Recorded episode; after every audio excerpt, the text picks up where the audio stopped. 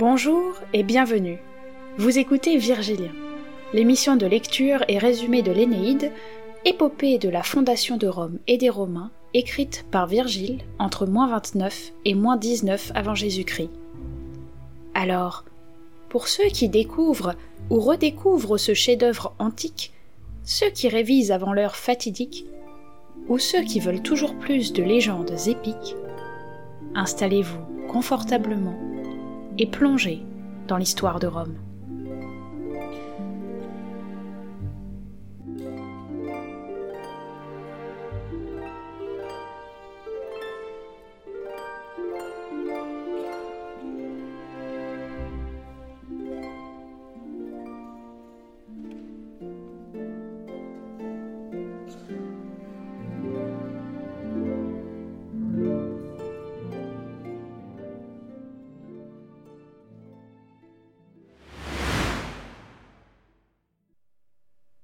Livre 3, partie 2, fin du récit d'Aîné. Aîné raconte la suite de ses aventures. Sur mon chemin, je retrouve une petite Troie, un pergame qui reproduit le grand, un ruisseau desséché qui porte le nom de Xanthe, et je dépose un baiser sur le seuil de la porte C. Comme moi, les Troyens jouissent de cette ville amie. Ils étaient reçus par le roi sous d'amples portiques. Dans la cour intérieure, ils faisaient des libations de vin, devant les mets servis sur des plats d'or, la coupe à la main. Les jours s'écoulèrent les uns après les autres. Déjà les souffles du ciel invitent nos voiles et l'austère gonfle la toile de lin. Je m'adresse au roi devin Hélénus, et je lui dis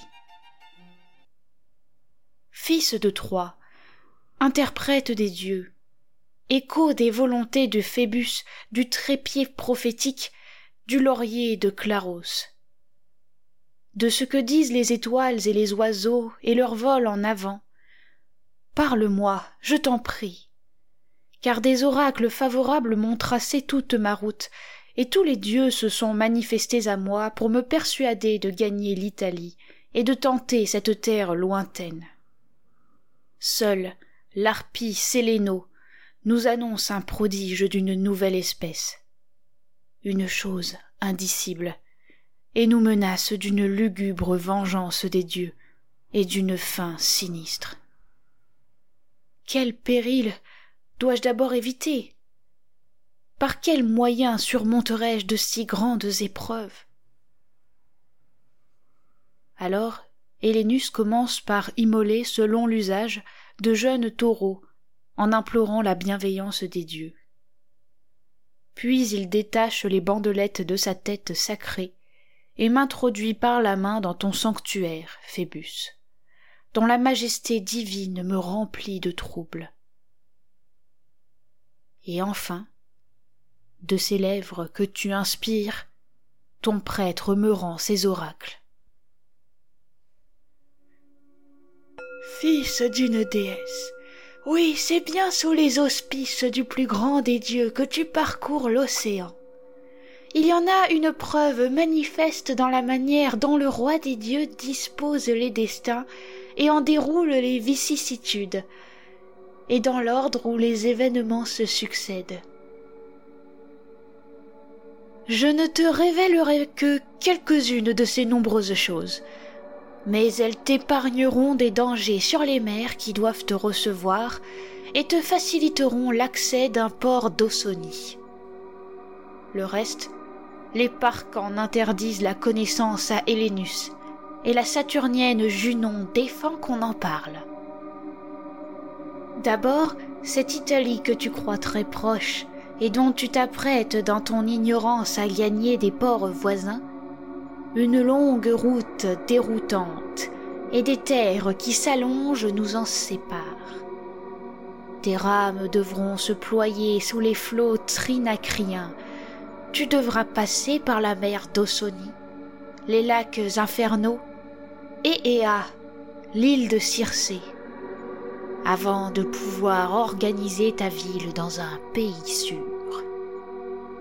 Le signe que je vais te donner, tiens-le gravé dans ta mémoire. Lorsque rempli d'inquiétude au bord d'un fleuve solitaire, sous les chaînes de la rive, tu trouveras étendue une énorme truie avec trente nouveau-nés, toute blanche, couchée sur le sol, et ses petits tout blancs autour de ses mamelles. Là sera l'emplacement de ta ville, là le terme certain de tes épreuves. Quant aux tables où vous devrez enfoncer les dents, n'en conçois aucune horreur les destins trouveront un moyen de s'accomplir et Apollon, invoqué par toi, ne t'abandonnera pas. Mais ces terres, cette bordure du rivage italien, si proche de nous et que baignent les flots houleux de notre mer, fuis-les. Toutes les villes en sont habitées par de mauvais Grecs. Ici, les Locriens de Narix ont bâti leurs remparts, et le Crétois Idoménée a couvert de ses soldats la plaine de Salente. Là, le chef mélibéen, Philoctète, a entouré une forte muraille de la petite ville de Pétilia. Surtout, lorsque ta flotte aura traversé la mer et se sera arrêtée et que tu t'acquitteras de tes vœux à des autels dressés sur le rivage, couvre-toi la tête d'un voile de pourpre, de peur qu'à travers les saintes flammes allumées en l'honneur des dieux, ton regard ne rencontre une figure ennemie et que les présages n'en soient troublés. Que tes compagnons observent ce rite des sacrifices. Observe-le toi-même et que, pour se préserver de toute souillure, tes petits-neveux en gardent la religion.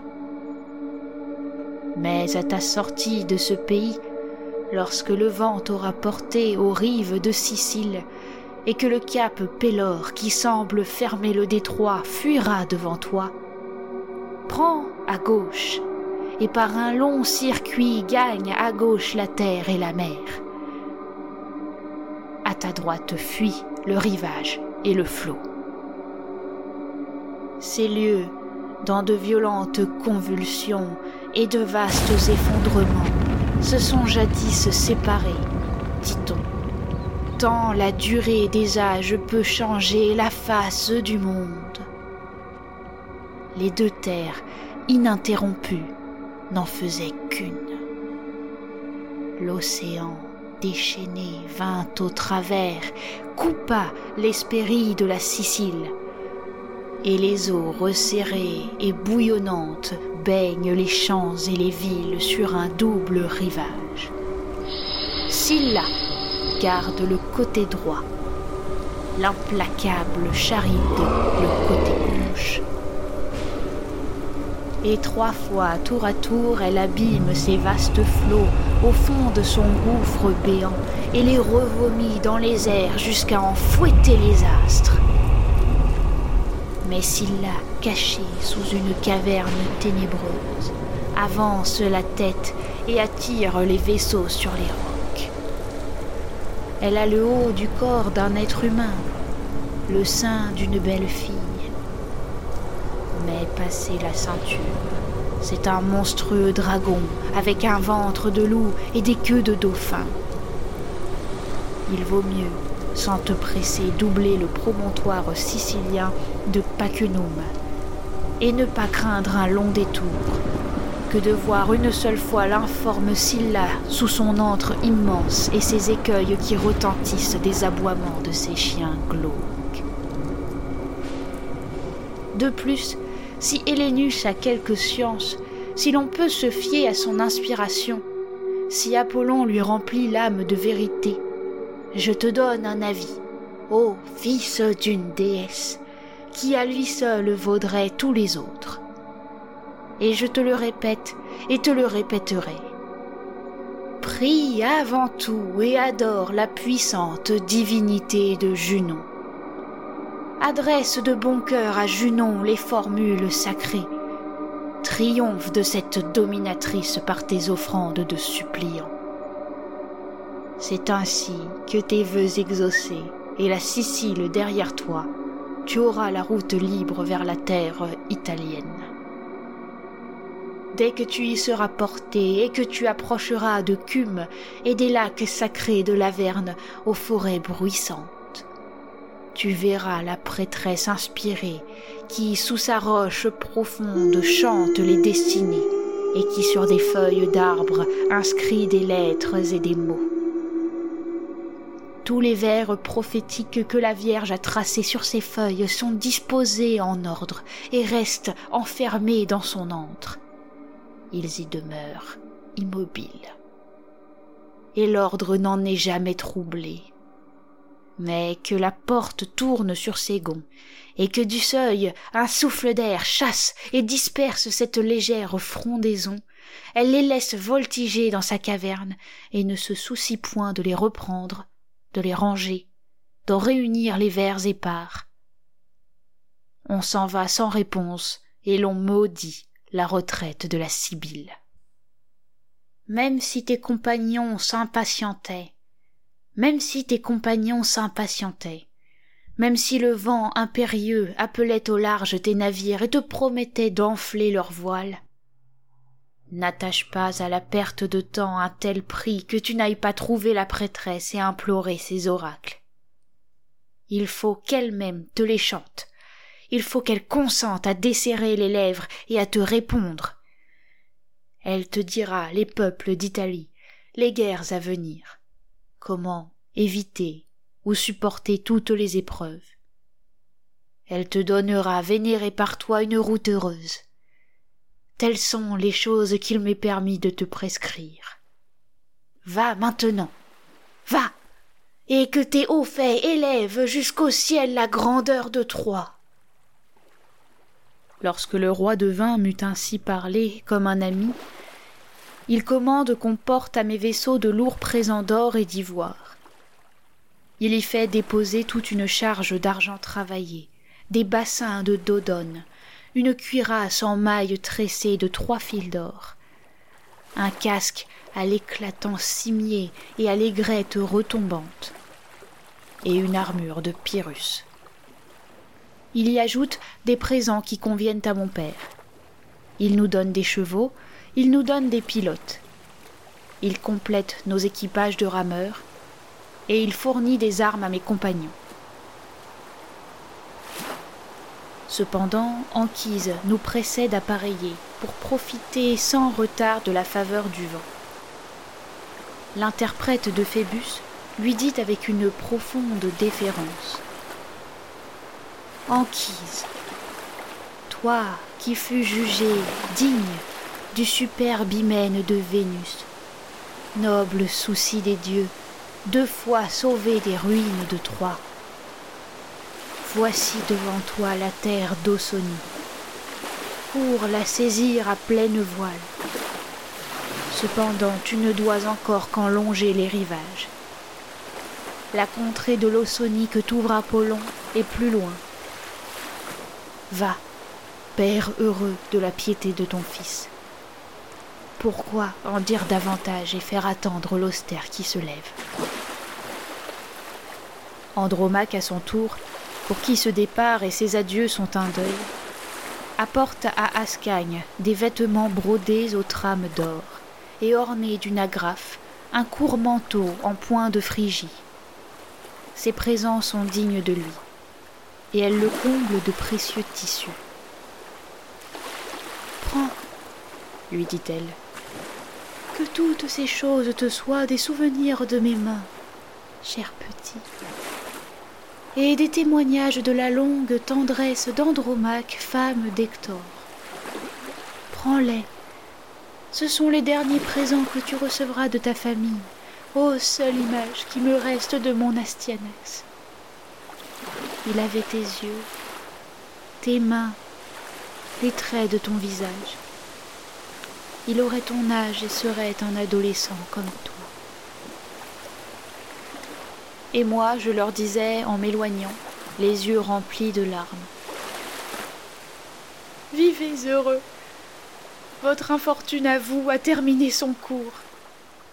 Nous, les destins nous appellent d'épreuves en épreuves. Vous, le repos vous est acquis. Vous n'avez pas à labourer les plaines de la mer, ni à chercher une terre d'ozonie toujours fuyante. Vos yeux contemplent l'image du Xanthe et une Troie que vous avez élevée de vos mains, sous de meilleurs auspices, je le souhaite, et qui laisseront moins de prise aux Grecs. Si jamais j'entre dans le Tibre et dans les champs voisins du Tibre, si je vois les murs promis à ma race, je veux que de ces villes, unies par le sang, de ces peuples frères, de l'Épire et de l'Hespérie, qui ont le même ancêtre Dardanus et qui connurent les mêmes revers, enfin de ces deux trois, nous fassions par le cœur une seule patrie. Puissent nos arrière-petits-neveux en garder la mémoire. La mer nous emporte le long des monts Céroniens tout proches, d'où la traversée est la plus courte pour atteindre l'Italie.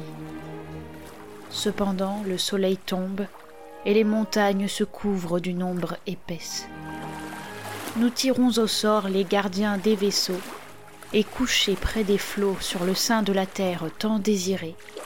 Ça et là, dans le sable du rivage, nous nous reposons. Et le sommeil se répand dans nos membres là. La nuit, traînée par les heures, n'avait pas encore atteint la moitié de son cercle. Palinure, l'esprit toujours en éveil, se lève de sa couche. Il interroge les vents, son oreille recueille les souffles de l'air. Il observe tous les astres qui cheminent en silence. L'Arcture et les pluvieuses Hyades et les deux ours. Et ses yeux qui font le tour du ciel aperçoivent Orion armé d'or.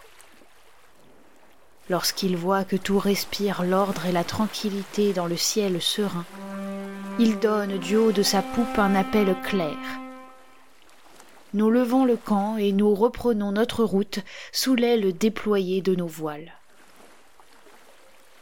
Déjà dans la fuite des étoiles, l'aurore rougissait, lorsque nous distinguons au loin d'obscures collines et une terre basse. L'Italie. Italie s'écrie le premier, Akat. Italie répètent mes compagnons en la saluant de leur clameur.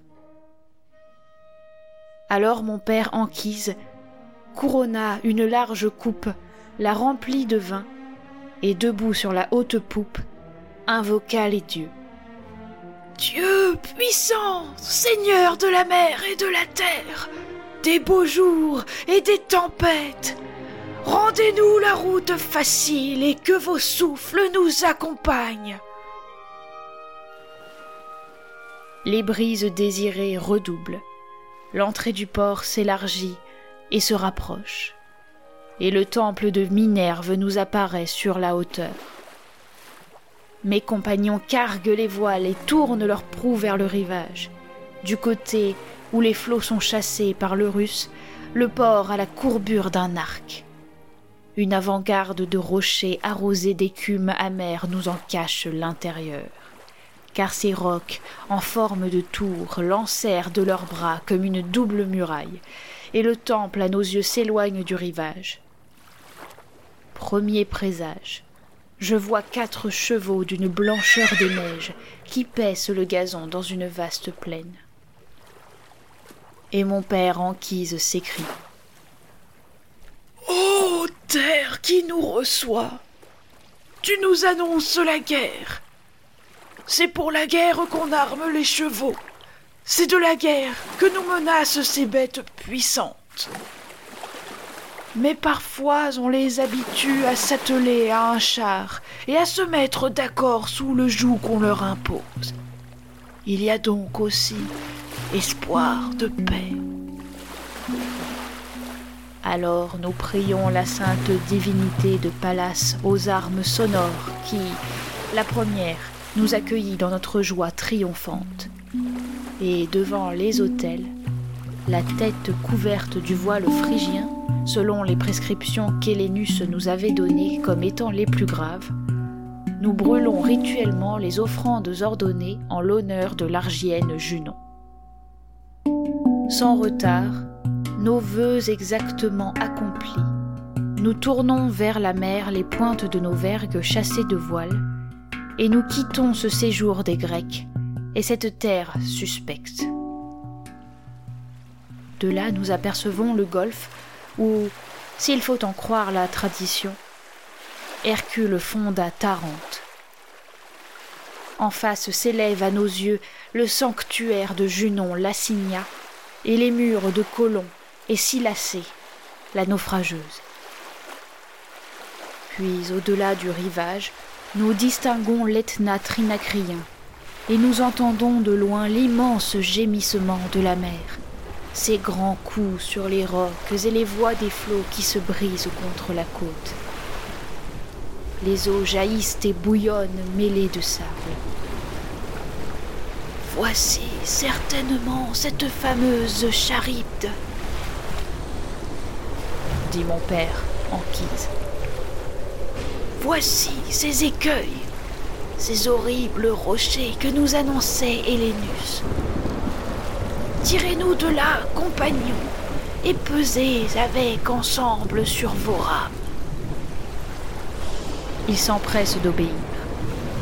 Le premier Palinure tourne à gauche sa proue qui en grince, et toute la flotte file à gauche sous l'effort des rames et du vent.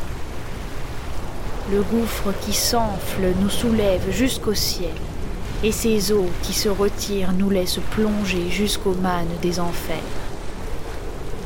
Trois fois dans leurs profondes crevasses, les rocs ont poussé leur clameur. Trois fois nous avons vu l'écume jaillir et sa rosée retomber du ciel. Cependant, avec le soleil, le vent nous a quittés recrus de fatigue. Et incertains de notre route, nous abordons au rivage des Cyclopes. Le port, à l'écart des vents, est lui-même immense et très calme. Mais tout près, l'Etna, dans le tonnerre d'épouvantables écroulements, tantôt lance vers le ciel un sombre nuage où tournoient des fumées de bitume et de cendres blanches, et ces tourbillons de flammes vont lécher les astres. Tantôt il rejette et vomit des rocs et les entrailles arrachées à la montagne. Il amoncelle dans les airs des laves mugissantes et bouillonne jusqu'au fond de son gouffre. On dit que le corps à demi foudroyé d'Encelade est pressé sous cette masse, et que l'énorme Etna pesant sur lui laisse passer par les fissures de ses fournaises les flammes qu'il respire. Chaque fois que, fatigué, il se tourne sur l'autre flanc, la Sicile tremble et gronde, et le ciel se couvre de fumée. Toute cette nuit-là, sous les abris des bois, nous endurons le monstrueux prodige, sans voir la cause du fracas. Les feux des astres ne se montraient pas, le ciel n'avait point de clarté là où brillent les étoiles. Mais l'obscurité était chargée de vapeur, et la plus profonde nuit tenait la lune ensevelie dans un nuage.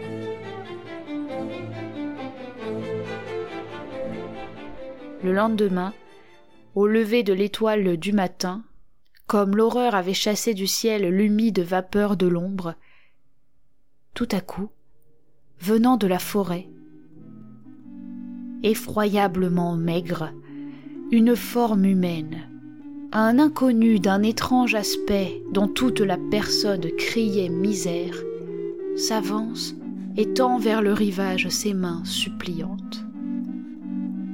Nous le regardons. Une saleté sauvage, une barbe pendant sur la poitrine, des vêtements rattachés par des épines. Pour le reste, un grec, un de ceux que leur patrie arma et envoya contre Troie. Dès qu'à notre extérieur il reconnut des Dardaniens et qu'il aperçut de loin les armes troyennes, épouvanté, il hésita un instant et s'arrêta. Mais bientôt il se précipita vers le rivage et pleurant et priant. Je vous en supplie, s'écrie-t-il. Par les astres, par les dieux d'en haut, par cette lumière du ciel que nous respirons, enlevez-moi d'ici. Troyens, emmenez-moi où vous voudrez, c'est tout ce que je demande. Je le sais, et je l'avoue, je suis de ceux qui, descendus des vaisseaux grecs, firent la guerre aux pénates d'Iléon. Pour ce crime, si rien ne peut en effacer l'injure, dispersez mes membres à travers les flots, engloutissez-moi dans la vaste mer. Que je périsse, soit, mais qu'au moins je périsse de la main des hommes. Et aussitôt il embrassa nos genoux, et il se roulait et s'attachait à nos genoux. Qui est-il? De quel sang est-il né? Quelle mauvaise fortune le poursuit donc? Nous l'engageons à parler, à tout nous dire. Mon père enquise lui-même, sans plus attendre, donne la main droite à ce jeune homme, et la valeur de ce gage le rassure. Dès qu'il eut enfin déposé sa terreur, Ithaque est ma patrie, nous dit-il. J'ai accompagné le malheureux Ulysse. Je me nomme Achéménide. Mon père Adamaste était pauvre, et je partis pour Troie. Plutôt ciel que mon humble condition me suffit. Au moment où il fuyait en tremblant ces lieux barbares, mes compagnons m'oublièrent et me laissèrent ici dans la vaste caverne du Cyclope. Un repère de sang corrompu et de mets sanglants, profondément ténébreux et immense. Lui, un colosse, il frappe de la tête les hautes étoiles. Oh Dieu, délivrez la terre d'un pareil fléau. Personne n'ose ni le regarder, ni lui parler. Il se repaît des entrailles et du sang noir de ses victimes. Je l'ai vu, couché sur le dos au milieu de son antre, saisir de sa grande main deux d'entre nous et les écraser contre le roc. Son seuil éclaboussé au loin nageait dans cette infection. Je l'ai vu manger leurs membres qui ruisselaient d'un liquide noir, et les chairs encore tièdes palpitaient sous sa dent. Mais il en fut puni. Ulysse ne supporta pas ces horreurs, et dans un si grand péril, l'homme d'Ithaque se souvint de lui-même. Comme le monstre, gorgé de nourriture et enseveli dans le vin, avait reposé sa tête appesantie et gisait à travers son antre. Corps immense, éructant en plein sommeil de la sanie et un mélange de chair, de vin et de sang. Nous, après avoir prié les puissances divines et tiré au sort chacun notre rôle, tous ensemble et de tous côtés nous fondons sur lui. Nous l'entourons et d'un pieu aiguisé nous crevons son œil énorme, l'œil unique qui se cachait sous les plis farouches de son front. Cet œil pareil à un bouclier d'Argos ou à l'orbe du soleil. Enfin, nous vengeons avec joie les ombres de nos compagnons. Mais fuyez, malheureux, fuyez Rompez vos amarres Aussi sauvage, aussi gigantesque que ce polyphème qui dans le creux de son antre enferme ses brebis laineuses et presse leurs mamelles. Cent autres monstrueux cyclopes habitent çà et là dans les sinuosités du rivage et errent dans les hautes montagnes. Trois fois les cornes de la lune se sont remplies de lumière depuis que je traîne ma vie dans les forêts, parmi les retraites solitaires et les tanières des bêtes sauvages. Et que je vois ces vastes cyclopes sortir de leurs rochers, et que je tremble au bruit de leurs pas et de leurs voix. Les branches des arbres me donnent une misérable nourriture de baies et de cornouilles, dures comme des pierres. Et je mange des racines que j'arrache. Promenant partout mes regards, j'ai vu pour la première fois des vaisseaux, les vôtres, s'approcher du rivage. Qui que vous fussiez, je me suis livré à vous. C'était assez d'échapper à cette abominable race. Voici ma vie. Prenez-la. N'importe quelle mort vaut mieux que cela. À peine avait-il parlé que nous le voyons sur le haut de la montagne. Lui, le pasteur Polyphème, dont la lourde masse se meut au milieu d'un troupeau de brebis.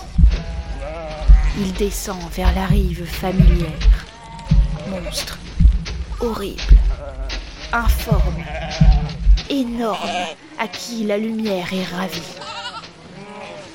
Un pain ébranché qu'il tient dans sa main dirige et assure ses pas comme une canne. Ses brebis laineuses l'accompagnent.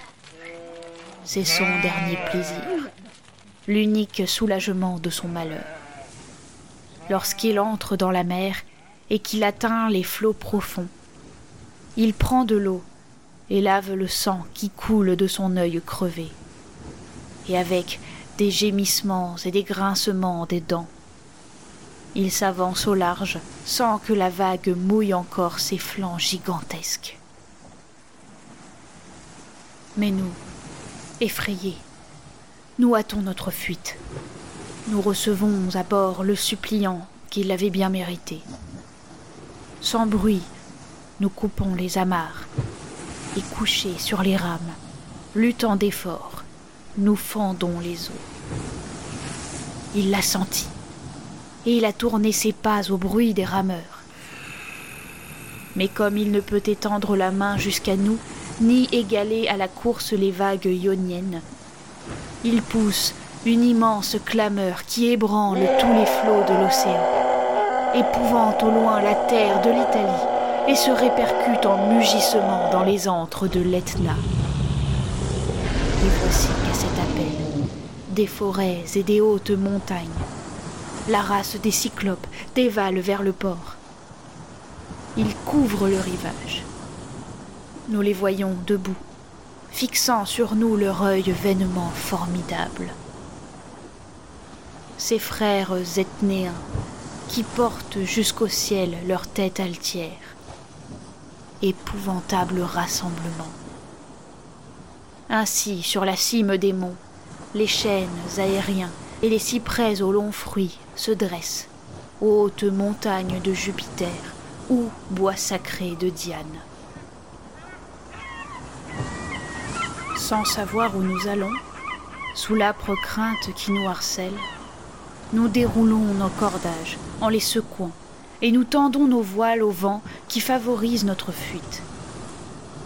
En revanche, les ordres d'Hélénus avertissent nos pilotes de ne pas cingler vers Charib des Scylla.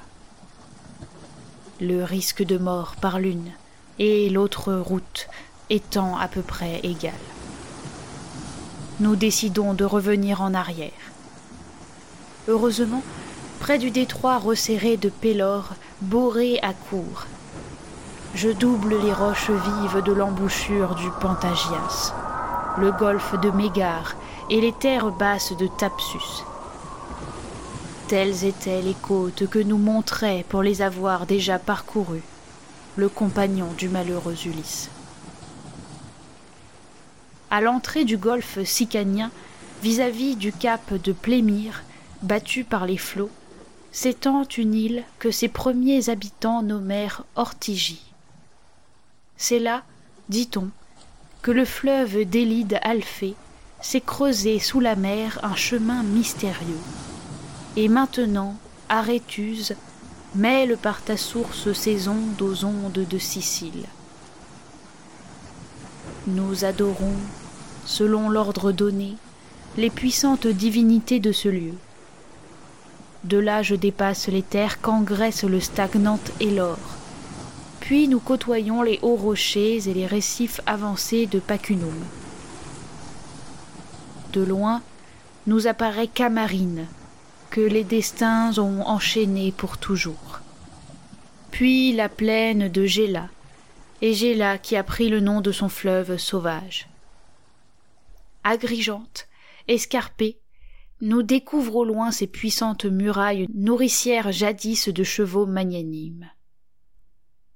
Et je te laisse, emporté par les vents, Célinonte, ville de palmes, je longe les écueils que l'Ilibé cache traîtreusement sous ses eaux. De là, le port de Drépane me reçoit sur son triste rivage. C'est là qu'après tant de traversées et d'orages, hélas, je perdis mon père, Anquise, mon unique soutien dans la peine et le malheur. C'est là, ô le meilleur des pères, que tu m'as abandonné à mes fatigues. Hélas, toi qui avais vainement échappé à de si grands périls.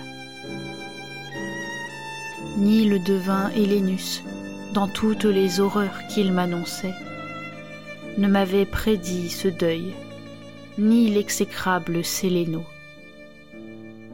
Là fut ma dernière épreuve, là fut le terme de mes longs voyages. J'en partis, et un Dieu me fit aborder ici, à vos rivages.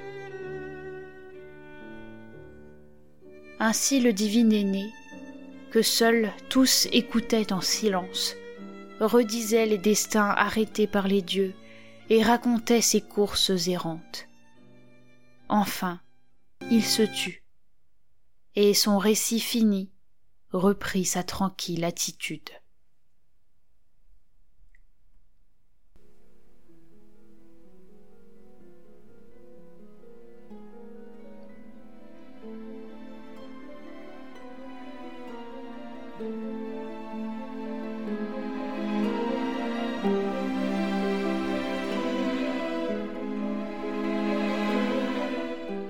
Mais quelles autres aventures attendent notre héros?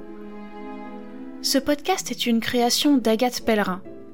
Merci pour votre écoute et n'hésitez pas à vous abonner, à partager avec vos amis ou à laisser un commentaire sur la page Facebook ou Instagram. C'est comme cela que je peux améliorer le podcast pour vous fournir une meilleure expérience d'écoute. La semaine prochaine, nous verrons que l'amour inspiré par Vénus à Didon pousse inéluctablement cette dernière vers le précipice de la folie, ce qui lui fera commettre une erreur fatale.